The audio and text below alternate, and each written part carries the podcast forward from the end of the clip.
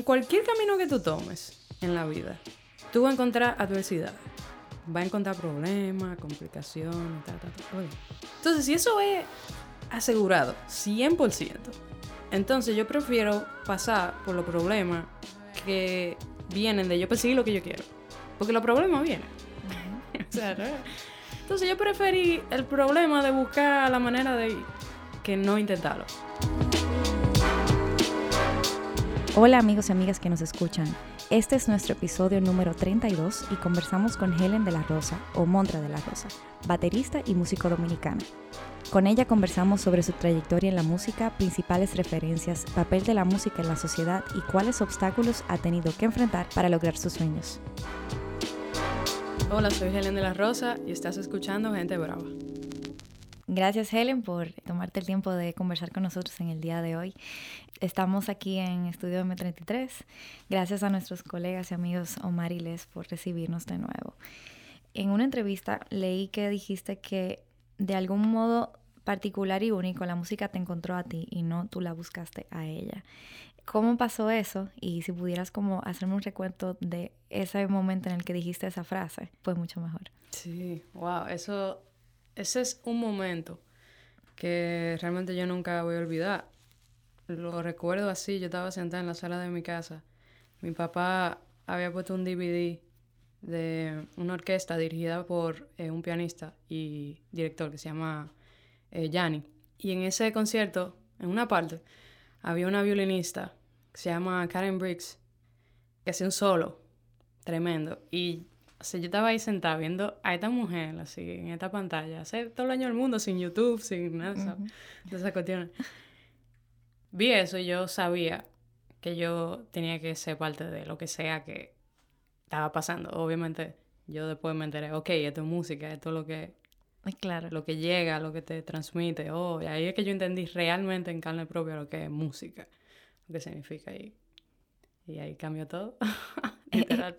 Y sin embargo, no fue como ese instrumento que perseguiste, fue la batería luego. Sí, es muy extraña mi relación a la batería al principio, porque en ese mismo momento, incluso, en ese mismo DVD, en ese mismo video, cuando yo vi al baterista, a mí no me gustó para nada. O sea, yo estaba como, ¿y este instrumento tan feo y tan... qué sé yo? la que- No sé, no me trajo para nada. Y yo quería ser violinista y era violinista, violinista. Y después me dijeron que mis dedos eran muy débiles. No sé por qué. Y no sé quién. O sea, alguien le dijo a mi mamá eso. Y que tenía que estudiar guitarra clásica. Y después estudié guitarra clásica. A los dos años, mi hermano empezó a tocar batería en la casa, a aprender. Y ese fue realmente mi momento, como mi primer momento personal de verdad con la batería. Como que lo pude ver de cerca, pude como entenderlo. Algo que no, no lo había hecho antes. Y inmediatamente yo lo vi, o sea, yo no podía parar de, de, de verlo. O sea, yo me quedaba en toda la clase de mi hermano, así, de que todo el día, de que- O sea, pero mirando así, fijamente, como analizando todo, tú sabes. Y la primera vez que me senté, ya podía hacer lo básico, lo que yo veía a mi hermano hace- hacer, o sea, en las clases, lo cual fue como, wow. O sea, nunca me había sentado y ya estaba tocando, como que lo entendí de alguna manera el instrumento, como naturalmente.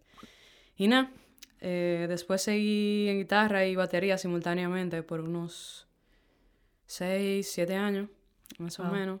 Sí, sí. Y ya después, bueno, claramente ahí yo vi y creo que todo el mundo se convenció de que la batería era malo mío. La música es como un lenguaje en sí mismo y también es muy matemático. Yo creo que tú dijiste también eso, que te llamaba la atención la parte de la ciencia y de la matemática. Pero ¿cómo. ¿cómo se interpreta eso tú viendo a alguien tocando batería? Déjame ponértelo así. Tú tienes una relación de, de espacio y tiempo. ¿verdad? Entonces, dentro de ese espacio, tú puedes hacer cuatro elementos, tres, cinco, siete, lo que sea, pero el tamaño varía, pero el mismo espacio. Ujú. ¿Entiendes? Como tú puedes meter una sandía en una canasta y puedes meter cuatro manzanas en esa misma canasta, ¿entiendes? Como que Ujú. es lo mismo. Entonces, yo de una vez como le vi esa relación, ah, ok, o sea, tú tienes este espacio y tú rítmicamente, tú nada más tienes que ir variando, tú sabes, la cantidad de, de notas dentro de eh, ese espacio y también combinar con la orquestación, es decir, dónde tú le das a qué, tiene un impacto de alguna manera, o sea, un sonido. O sea, si tú le das este tambor, ¡boom! Si tú le das otro, ¡boom! Otra cosa. Y eso, no sé, me llamó mucho la atención. A eso que me refiero con la matemática, tú sabes. Claro. ¿En tu familia hay alguien músico? Porque veo a tu hermano, te veo a ti, tu mamá, tu papá. Veo que también como que había un apoyo familiar detrás de todo eso. Sí, o sea, mi papá, eh, él tocaba y cogía clases aquí, pero era, no era como como que era su, su, carrera ni nada. O sea, él era aficionado y trabajaba y también le encantaba la música y tocaba en la iglesia y en la casa y tal. Pero, pero no así profesional. Mi mamá era fanática, quizá cantaba un poco, tocaba mucho en la guitarra, pero tampoco. O sea, realmente mis hermanos, porque también mi hermana mayor toca piano. Incluso, un paréntesis, eh, un dato, que mi familia, o sea, mi papá, mi hermana, mi hermano y yo, Básicamente éramos la banda entera de una iglesia por un par de años. wow. Sí, sí, sí. Eh, o sea, tocaba, ella tocaba piano, tú tocabas guitarra. Yo tocaba batería, ah, mi hermano guitarra y, y mi papá piano.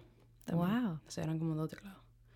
Sí. Eh, Nosotros, eh, y eso también una nota al margen, hace unos episodios entrevistamos al maestro Toribio y fue súper interesante porque él también tenía una banda con sus hijos sí, y habló mucho como de la conexión tan especial que se formó como familiarmente porque todos habían tocado un instrumento y estaban como armando sus composiciones y eso. Un poquito diferente porque ustedes tocaban en la iglesia, pero igual como que también era un momento familiar de cierta forma. Bueno, claro, y, y en nuestro caso los ensayos eran también en nuestra casa. Y era, sí, o sea, fue aperísimo. Y sobre todo con mi hermano, eh, Roger, que, que, también se dedica a la música y también fue a Berkeley más adelante conmigo, y también fue al conservatorio y toda la cosa. Em, o sea, él y yo como que compenetramos mucho por eso. Claro, y tocando. ya ustedes saben cómo es. O sea, bueno, no sé si ustedes saben, pero tocar una iglesia es, muy gracioso. Hay momentos en los que hay que improvisar, resolver, eh, reaccionar rápido en el momento, tú sabes. Y es un entrenamiento, eh, la verdad que intenso. y entonces pasa por esas cosas con tu hermano, con tu hermana, con tu papá, con tu familia, así. Regularmente, en verdad es pila de, de heavy. ¿Cómo eso tú entiendes que también te influyó luego, como esa práctica en la iglesia? Uf, el mejor marinero es el que pasa por una tormenta, ¿verdad? Entonces, literal, o sea, pasan tantas cosas, porque usualmente la regla es que los músicos que encuentras en la iglesia no son necesariamente los más preparados y menos los cantantes. Mm. Por alguna razón, esta es la regla general, no mi opinión ni nada, como que una observación, tú sabes.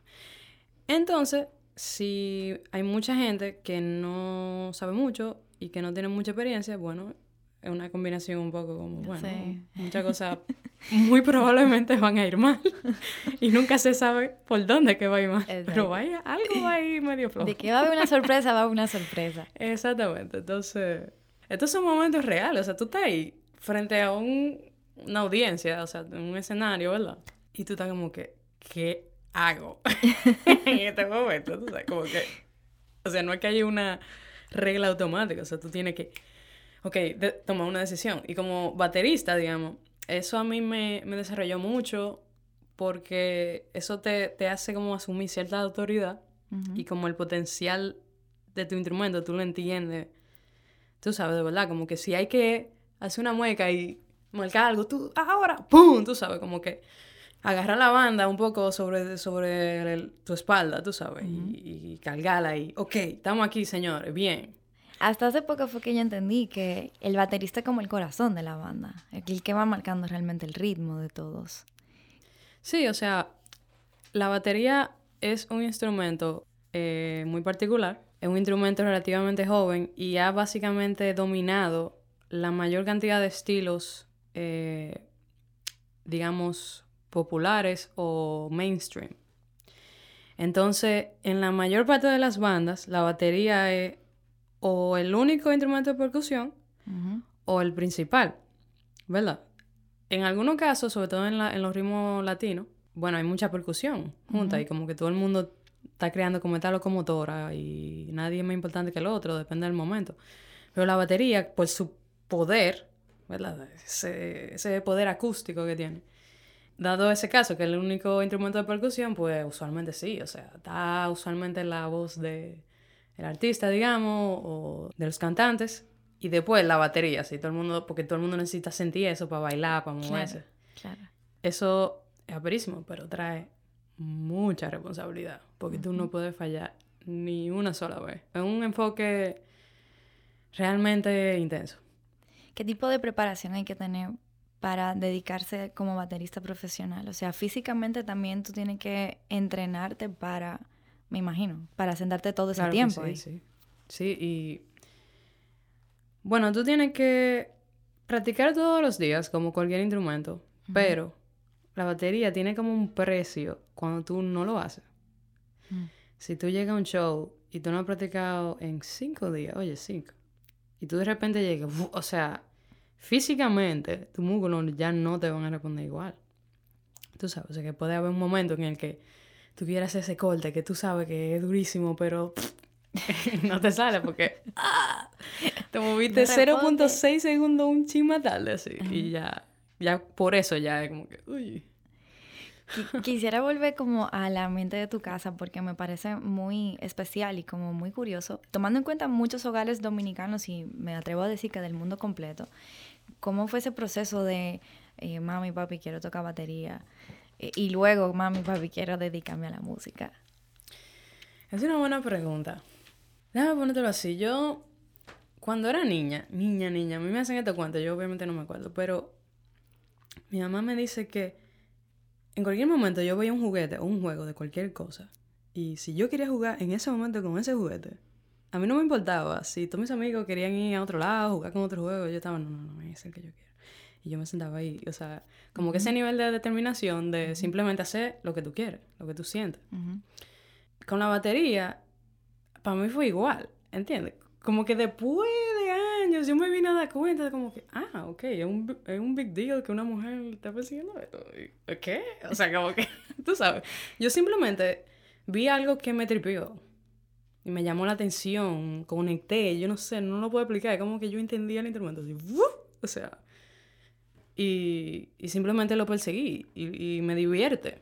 Después, obviamente, ya cuando fui creciendo para responder la segunda parte de tu pregunta, o sea, ya cuando yo dije, ok, yo me quiero dedicar a eso, o sea, ya cuando yo empecé a ver un poco los frutos de practicar 8 a 10 horas al día, que eso ya es otro tema. Bastante. Sí, pero... Yo creo que hay que como que se separa el grupo que lo estaba haciendo por hobby, como me pasó a mí, que toqué varios años piano, pero después llegó un momento, y lo recuerdo, en la adolescencia en que la profesora dijo, no, que son mínimo 6 horas al día. Y yo dije, es que yo no quiero ser pianista. Exacto, claro. y, y qué bien que tú lo entendiste, o sea, tú, ah, ok, o sea, esto es lo que yo quiero y eso está, está bien también. Claro. Pero sí, o sea, la verdad que yo practicaba esas horas porque, o sea, simplemente como dije, me divierte. O sea, yo recuerdo que me levantaba a las 10 de la mañana. Bueno, obviamente en este momento ya había terminado el colegio. Ya. ya cuando yo lo estaba persiguiendo en serio, con una carrera, ya fue en ese momento. Aunque ya yo lo sabía, pero cuando tuve el tiempo, loca, yo te dije, ok, ya por fin no tengo que lidiar con tu esta tarea de matemática, Tú sabes, como que. Oh. Eh, un paréntesis, en octavo de, de, básica ya yo sabía que yo me quería dedicar 100% a la música y me frustraba, o sea, yo intentaba de que llegara, practicaba el día entero, hacía la tarea súper en la noche y en el recreo del otro día y en el curso, o sea, así que yo estaba sobreviviendo porque yo no quería hacer tarea en casa, yo quería practicar. Y esas eran como, las cosas que yo tenía que hacer para mantener ese, digamos, régimen así. Pero cuando ya, ya yo terminé el colegio y ya yo sabía de hace años que yo quería hacer eso, o sea, yo exploté, ¿entiendes? Como que yo aproveché de verdad el tiempo y tenía a los vecinos altos, tenía a mis hermanos altos, o sea, imagínate lo que, imagínate por un momento lo que es mi vecino, lo que sea. Mi vecino, donde ustedes estén ahora mismo, miren, gracias. O sea, bueno, de corazón. Así ya yo estaba clara y también estaba haciendo lo necesario para eso, porque eh, esta industria no es fácil, pero bueno, ya ahí Sí, y me gustaría que luego lo, lo habláramos, pero eh, fuera del micrófono tú decías algo muy interesante que lo puedo relacionar con lo que tú dices ahora, que era, todo tiene un, precio. Entonces, claro, lo que veo es que para llevar ese ritmo de sacrificio, tú tendrás que haber sacrificado de alguna forma la vida social que llevó cualquier adolescente normal en ese momento. sí. De cierta forma, digo yo, ¿no? Sí, sí, o sea, yo, eh, yo quizás salía los fines de semana con mis amigos del colegio o de la iglesia, cosas así, pero, o sea, yo, yo no estaba casi en la calle, tú sabes, yo estaba, era de que practicando, haciendo mis vainas, tú sabes, y, o sea, esos sacrificios, como para seguir por ese tema, por ejemplo, ahora, o sea, en este momento de mi vida, yo ya cumplí 30, el precio que yo tuve que pagar por alcanzar mi sueño es mucho mayor del que yo anticipé en muchos aspectos, tú sabes, como que yo me he perdido la boda de absolutamente todo el mundo que a mí me importa en esta vida, por ejemplo. Y eso no es un precio pequeño. Exacto. Tú sabes. Eh, bueno, otro precio que yo tengo que lidiar con mucho trámite de visa. Pero mucho. Nada más por yo haber nacido aquí. Gracias Dios por haber nacido. Sí, pero hay muchas cosas que quizá podrían ser mejor. Totalmente. Claro, y eso pasa por estar arrastrando con cosas que tampoco ni, ni hice yo. Esa es la cosa, como que las fronteras, digamos, cuando ven el nombre dominicano, significa varias cosas. Tú sabes. Y lamentablemente, muchas de esas cosas, como que tú tienes que demostrar que tú no eres eso, ni lo otro, ni lo otro, para que te puedan. Pero bueno, vale la pena todo eso. Como que yo al final estoy haciendo lo que yo siempre supe que podía y quería hacerlo y tengo esa bendición de hacer lo que yo amo. Porque cuando, cuando tú haces lo que tú amas, no es solo en los momentos buenos, porque en los momentos buenos es obviamente pila de fácil para cualquier persona. Es cuando no hay concierto, es que la pandemia. En la pandemia. Cuando te está llevando quien te trajo así, porque no hay manera de hacer dinero con lo que tú estudiaste y tú como sea lo aguantas porque tú lo amas, así. Ese tipo de actitud ¿entienden? En, las vacas flacas también está de que, qué heavy que yo, aún así, yo no estoy en ese tapón que yo estoy oyendo de pila de gente que está de camino a un sitio que no quieren ir, hace algo que no quieren hacer, ahí está con gente que no quieren estar, para a su casa así, pila de frustrado. Para mí nada más eso es una bendición, como mierda, ok, tiene su pro y su con ser músico, pero yo prefiero mil veces este Valtteri de no tener trabajo en la pandemia. y, y como sea, hacer lo que yo quiero, tú sabes. Tú sabes que en mi investigación yo vi una entrevista de Alejandro Sanz, que, que, bueno, para el que nos está escuchando, Helen es la baterista actual de Alejandro Sanz, y él decía algo muy similar. Él decía en el concierto como que era una entrevista, pero que presentaban imágenes de él en el concierto, diciéndole al público como que estoy muy agradecido por estar aquí, por ser músico, por dedicarme a la música. Y eso me pareció tan bonito, como alguien con su trayectoria todavía reconoce que él tiene el privilegio de hacer lo que él quiere, de hacer lo que le gusta y poder vivir de eso. Porque no solamente que hacer lo que tú quieras, ser artista, pero vivir de eso, creo que es como un, otro nivel de, privilegio eh, a nivel general. Claro, y es otra situación y nadie te dice cómo hacerlo. Ok, quiero hacer esto. Ajá, ¿cómo? Y todo el mundo diciéndote, bueno, tú me llegaste a preguntarlo, la familia, tú sabes, cuando ya vieron que yo me estaba dedicando a eso, ok, entonces, ¿cómo? O sea, por ejemplo, cuando yo le dije a mi mamá, mami, yo quería ir a Berkeley, nosotros no teníamos un peso. Incluso estábamos pasando por una crisis tan fuerte que vamos a decir que ni siquiera teníamos dinero para cosas básicas. Ok, estoy hablando de ese nivel de crisis fea, tú sabes, de momento difícil. Y yo le salí a mi mamá con eso en ese momento. De que yo quería Berkeley, ok. ¿Cuánto cuenta Berkeley? Ah, 40 mil dólares al año por nada más la colegiatura. tú sabes. Pero en ese momento, aún así, oye, hubieran sido 10. Claro. teníamos cuatro. Entonces, en ese momento yo decía a mi mamá de que, o sea, tú, tienes que tener como una determinación de tú intentarlo. Yo ni sé, o sea, a veces yo pienso en ese momento, yo digo esta historia y yo, pero, o sea, Helen de ese momento, así, o sea, yo yéndome, ¿cómo yo me estaba sintiendo, lo que yo estaba pensando en ese momento? Yo no tenía miedo. Yo no tenía idea, eso sí, de cómo rayo yo iba ahí. Pero yo sabía que yo quería y yo iba ahí es como una, o sea, yo siempre como que supo que no sé cómo, pero yo sé que yo puedo y yo sé que, yo lo voy a hacer. O sea, y en ese momento no había becas aquí o la, la que Berkeley da. O sea, yo tuve que viajar para audicionar, para ver si entraba, para ver si podía, entonces tenía una beca o algo. Para entonces, tú sabes, como que era... Había que pagar un viaje para que tú pudieras audicionar para poder ganar tu para ver, para ver si entraba y a ver si me ganaba una beca, ya ve qué beca. Exacto. Porque supongo que yo me ganaba una beca del 75%. ¿Y de dónde yo voy a sacar el 25? Exactamente. de 40 mil dólares al año. Eso estaba ocurriendo, como te comenté, en un momento de crisis profunda, mm. familiar, fea. Entonces, aunque las circunstancias sean difíciles, yo creo que en cualquier camino que tú tomes en la vida, tú vas a encontrar adversidades. Vas a encontrar problemas, complicaciones, ta, ta, ta, ¿verdad?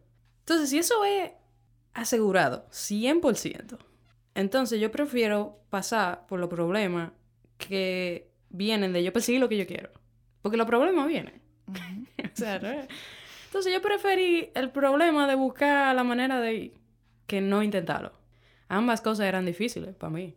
Pero yo elegí la que al menos, tú sabes, tenía un potencial real. Y nada, y después de esa decisión, o sea, yo todo lo que yo ganaba, yo se lo daba a mi mamá de nuevo para ahorrar, para viajar, para ver si entraba, para ver si conseguía una beca, para ver qué beca. O sea, nunca se olviden ese orden de... Mami dijo, bueno, que tu hermano vaya también, porque vamos a este viaje y esta cosa, vamos a organizarlo para que ustedes dos vayan y audicionen al final pasaron muchas cosas, pero al final pudimos ir. Para esa audición yo tenía bastantes meses, yo diría que como siete o ocho meses, practicando casi todos los días para esa audición nada más. Yo estaba como que, ok, yo tengo que de verdad, o sea, llegar y hacerlo como con los ojos cerrados, eso, full natural, relajada. Yo conseguí una beca eh, full tuition y mi hermano le dieron, creo que fue una, una alta, así como de 75-80%. O sea, eran becas muy altas, pero ahí está el tema que comentamos ahorita, como que, ok, aún con mi full tuition, nada más con los gastos de vivienda, al mes creo que fue, en algún momento más tarde, me llegó un email. De repente me dijeron, eh, usted ha sido seleccionada para el grupo de la beca presidencial. Dan siete becas presidenciales al año. Ok. Cinco se le dan a, a estadounidenses exclusivamente. Y dos, a cualquier persona del mundo. Wow. Para tú, si quieres ser considerado para entrar en la tómbola de, esa, de esas becas, tú tienes que ganarte la full tuition. Ya, hay un filtro. Exacto. Entonces, de los full tuition, básicamente ellos lo que hacen es ver todos los casos de todo el mundo y ver quién necesita más la ayuda económica, mm. que es básicamente eso. Y nada, entonces para eso te piden una documentación extra y tal. Yo la mando. Como a los dos o tres días me mandan otro email. Un email que, Dios mío, o sea, cambió mi vida. Así que... Ese email decía, usted se ha ganado la beca presidencial. Felicidades y toda la información. Yo leí eso, de verdad, como 25 veces en silencio. ¿Tú sabes? Como que... No, no, espérate. No. Pero igual, no, no, yo estoy leyendo bien. No, déjame asegurar. Mami, venga a leer esto. Ay, Dios mío, eso fue de que a mí no podía. Si estaba de que muda, después yo creo que yo era un ching y yo dije, ¡ah! O sea, ya tú sabes, una euforia.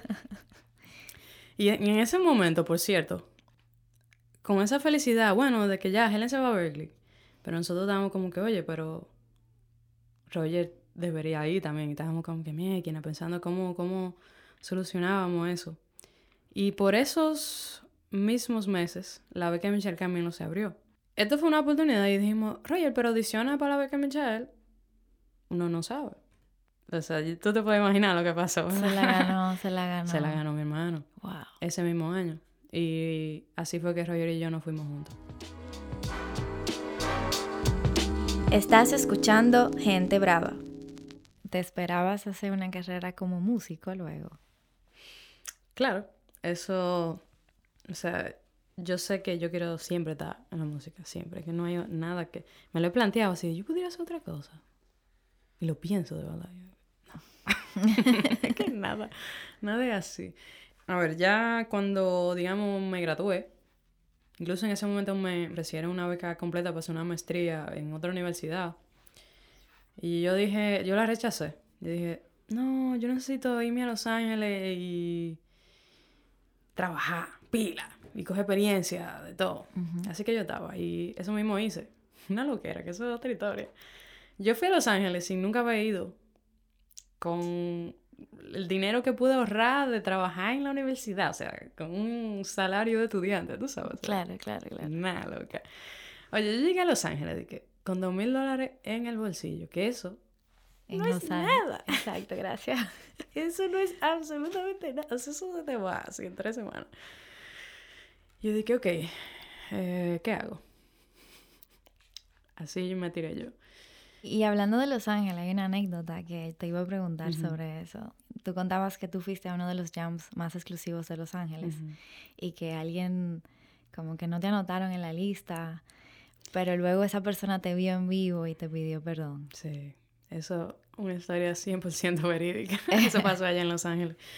Ok, cómo funcionan los jams en Los Ángeles, que en algunos, es que hay una banda de planta que arranca y vamos a decir tocan tres, cuatro canciones y después se abre. Cuando se abre, tú tienes que ponerte en un turno. Y usualmente para tomar un turno tú tienes que buscar a una persona específica.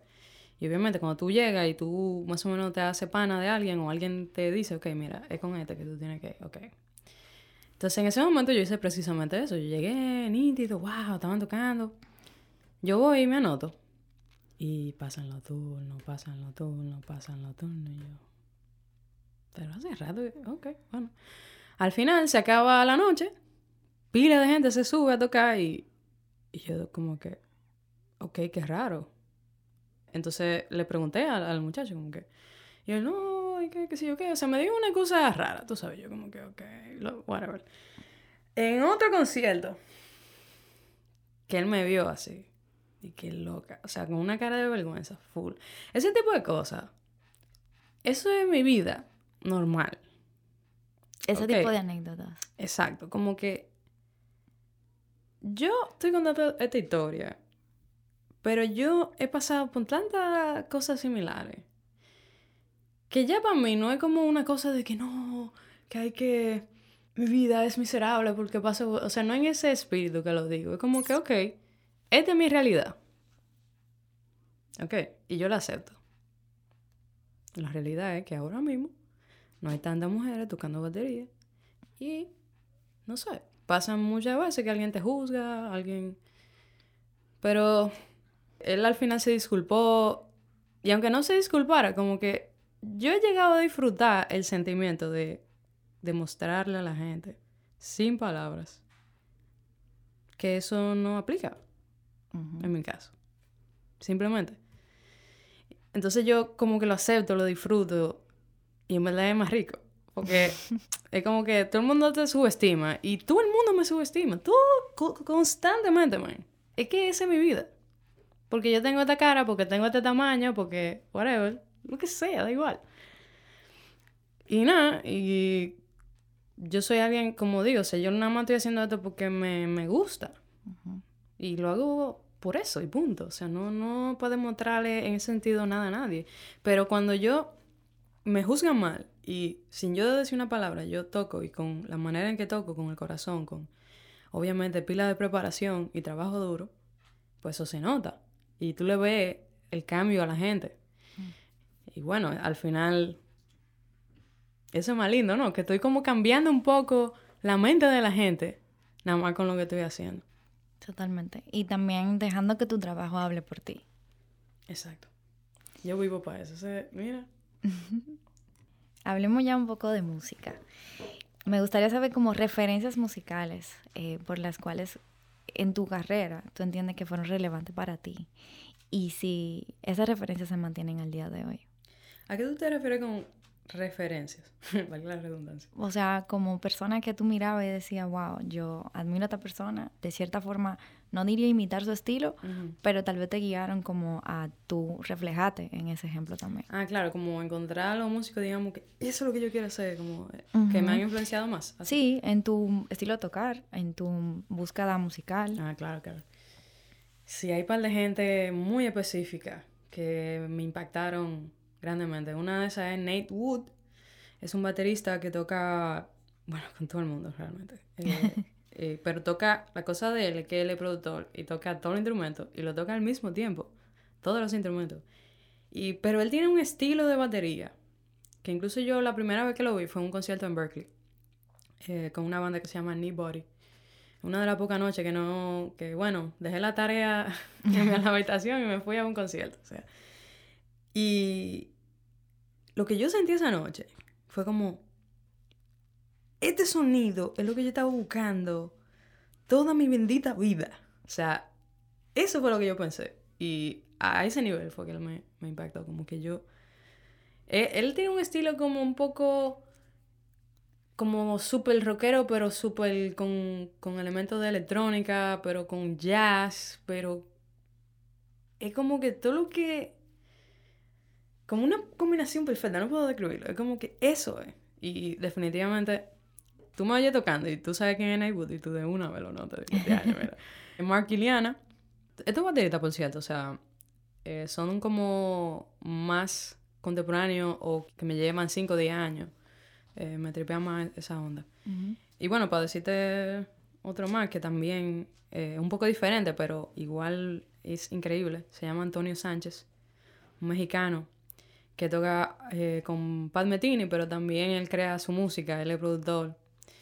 Todos ellos tienen eso en común, como que son productores, tienen sus, sus álbumes, escriben su música.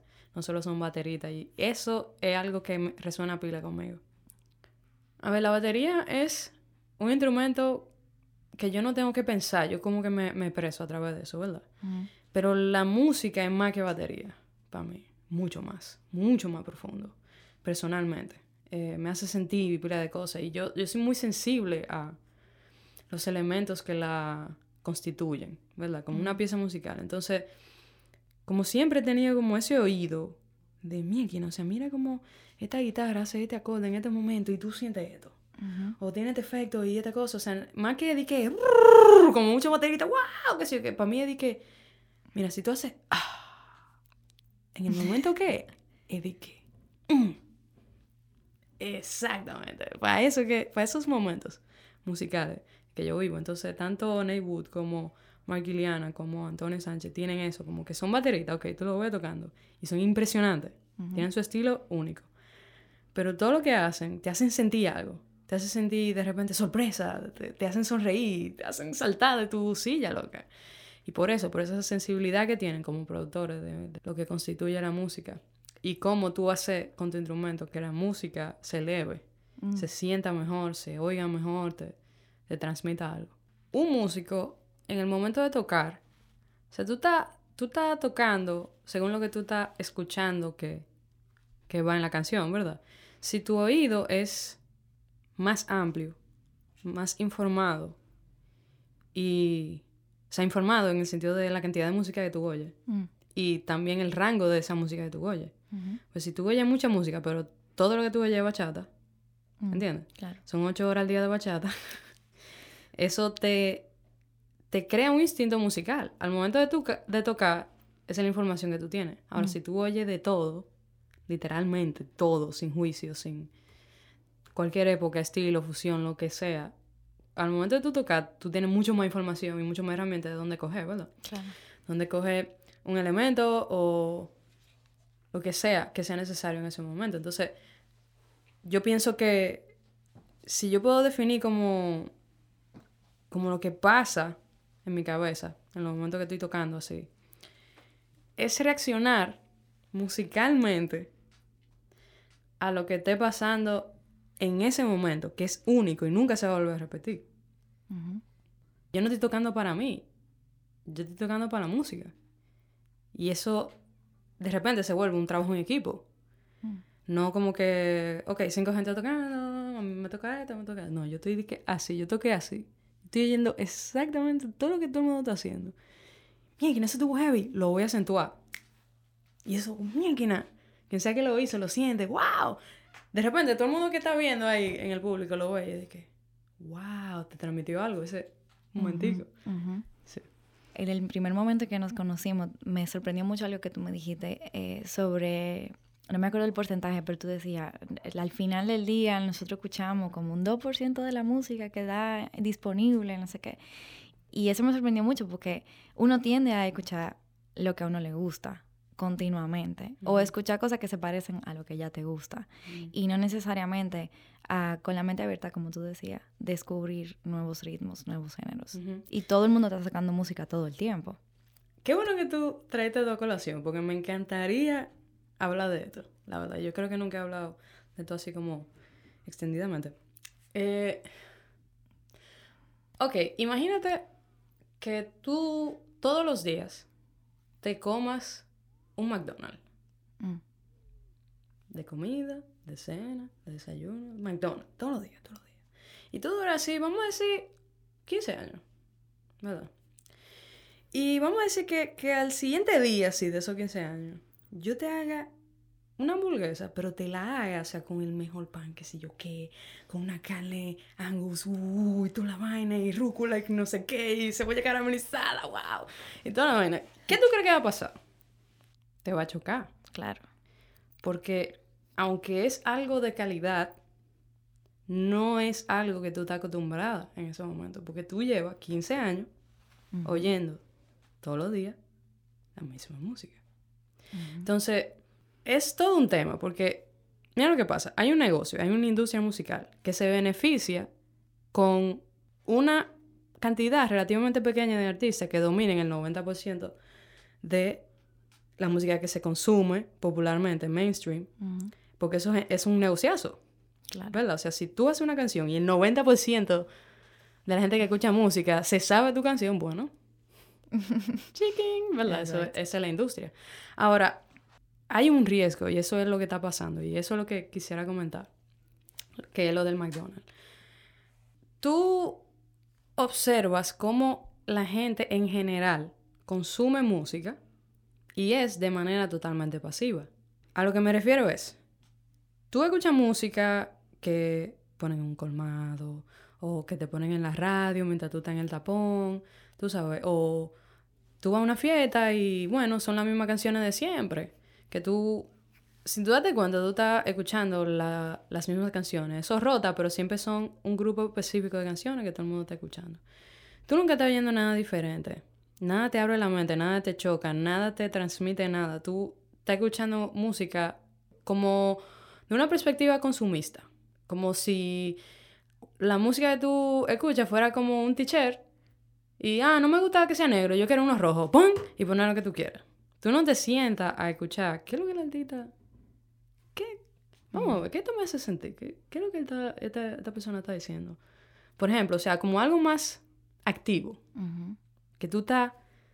No estás juzgándolo, no estás poniéndole una agenda tuya, sino que estás recibiendo. Eso es otra manera de, de consumir música, que la mayoría de gente no tiene. Entonces, si tú tienes toda una ciudad, voy a decir, pero esto es casi todo el mundo. Pero si tú tienes una ciudad entera donde nada más escucha música que le ponen en la radio, ya eso alguien está controlando. Totalmente. Eso te, te pone en un cubo. Y le conviene a todo el mundo que tú te quedes ahí. La cosa es que la música es algo tan lindo y tan poderoso. Tú no experimentas como la capacidad real que tiene eso de impactar tu vida. Si lo único que tú oyes es lo que te ponen en la radio o en un contexto específico, porque al final la, música es arte, ¿verdad? El arte es expresión, ok. La expresión es de, bueno, la experiencia que tú tengas. Claro. Eso es lo que te hace sentir lo que sea. La experiencia humana, en general, es muy variada. Hay momentos en los que tú quieres dormir, hay momentos en los que tú quieres bailar. Ok, la música que tú vas a usar para dormir no va a ser la misma que tú vas a usar para bailar, obviamente, ¿verdad? Okay. Bueno, hay gente que lo hace también. Exacto, como...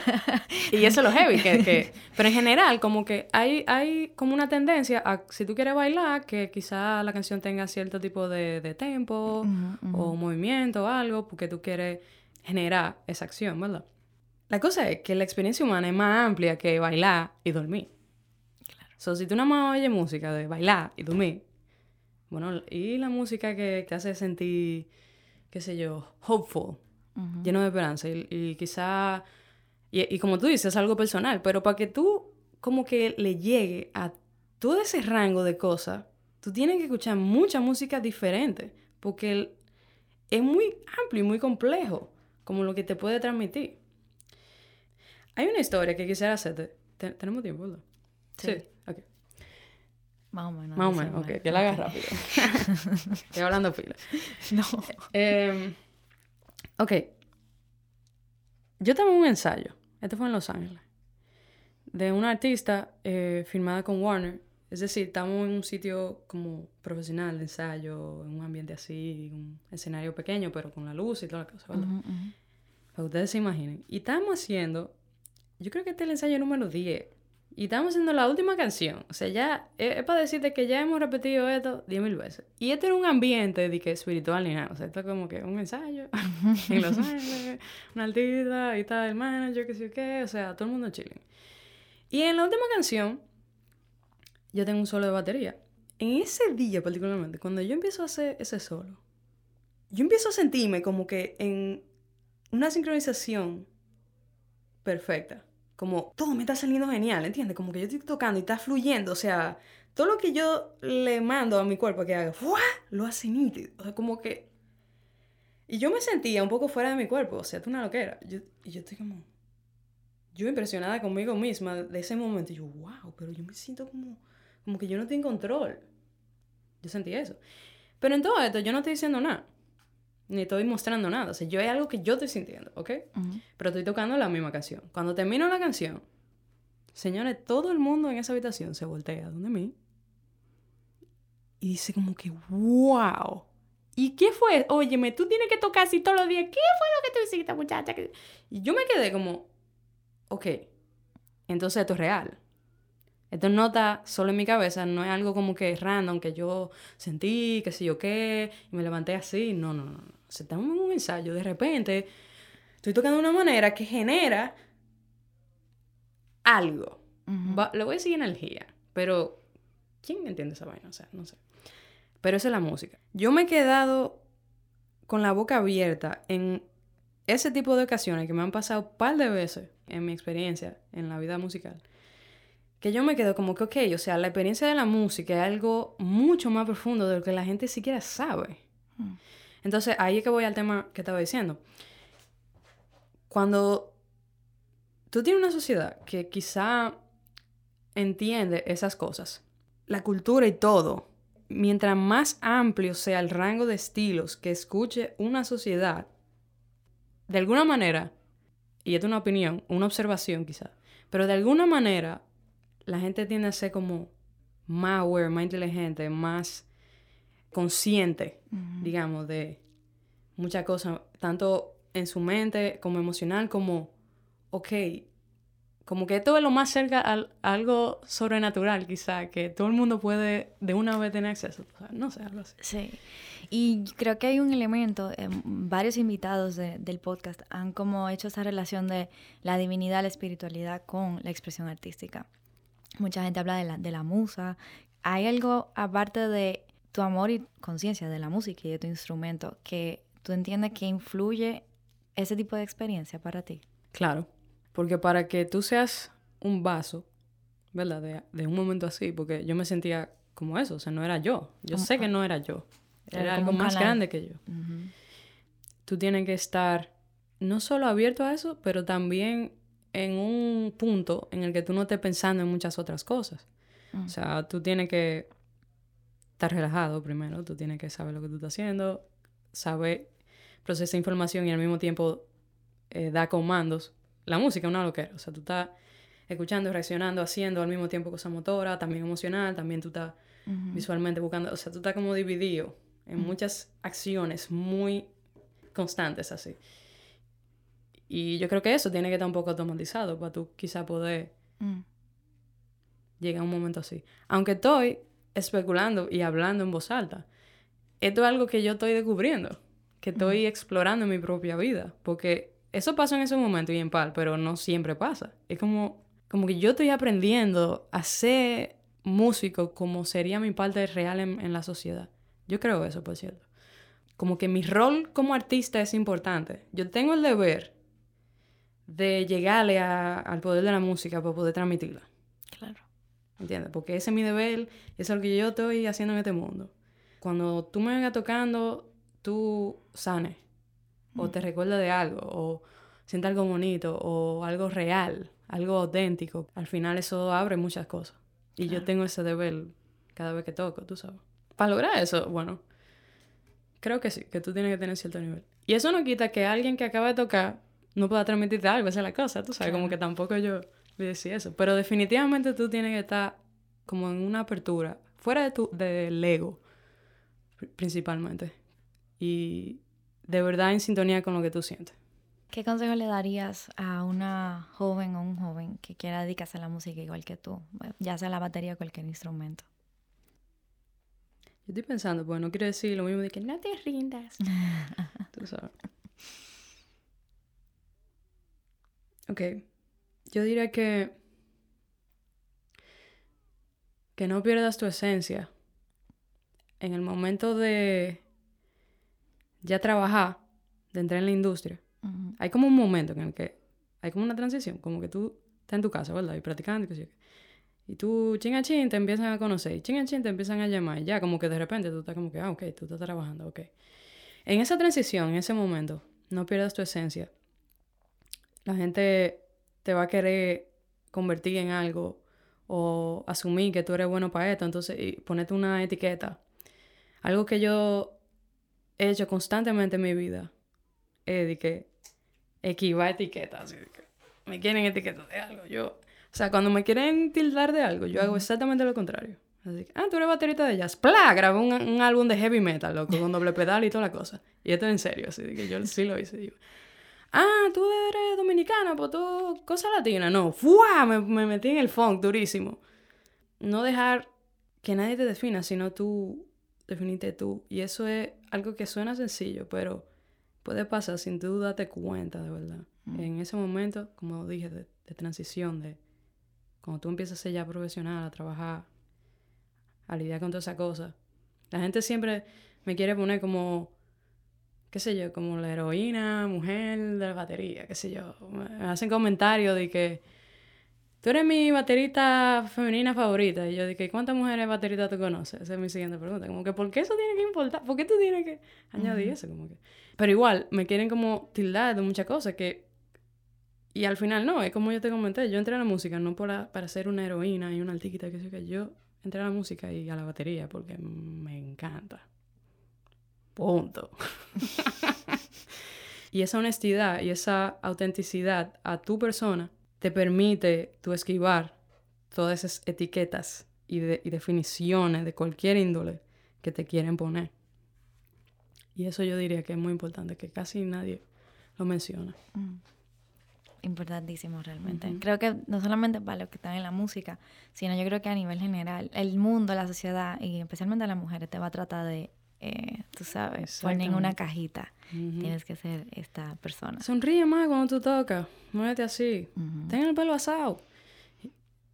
Sí, yo, yo puedo decir, ya así como una notita con ese mismo tema. Yo perdí mucho tiempo como practicando vainas que yo pensaba como que tenía que hacer, como de esas cosas. Mm. Y es bueno tú sabes cómo moverte y que sí o hace- eh, como mostrar una imagen específica. No quitándole la importancia a eso, pero tiene que ser lo que tú eres. Claro. No lo que te quiere. Esa es la cosa, como que. No es que tú tienes que sonreír en este momento, es que tú tienes que reírte de verdad, de algo que te dé risa. Y si tú quieres, reírte.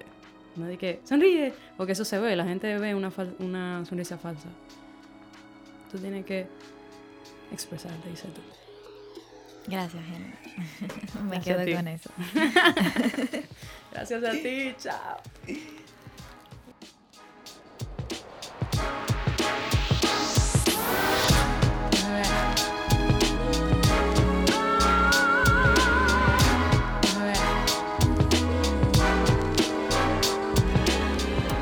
Gracias por escuchar. Gente Brava es una plataforma de contenidos en formato podcast independiente de República Dominicana. Conecta con nosotros en las redes sociales arroba gentebrava.rd y sigamos la conversación.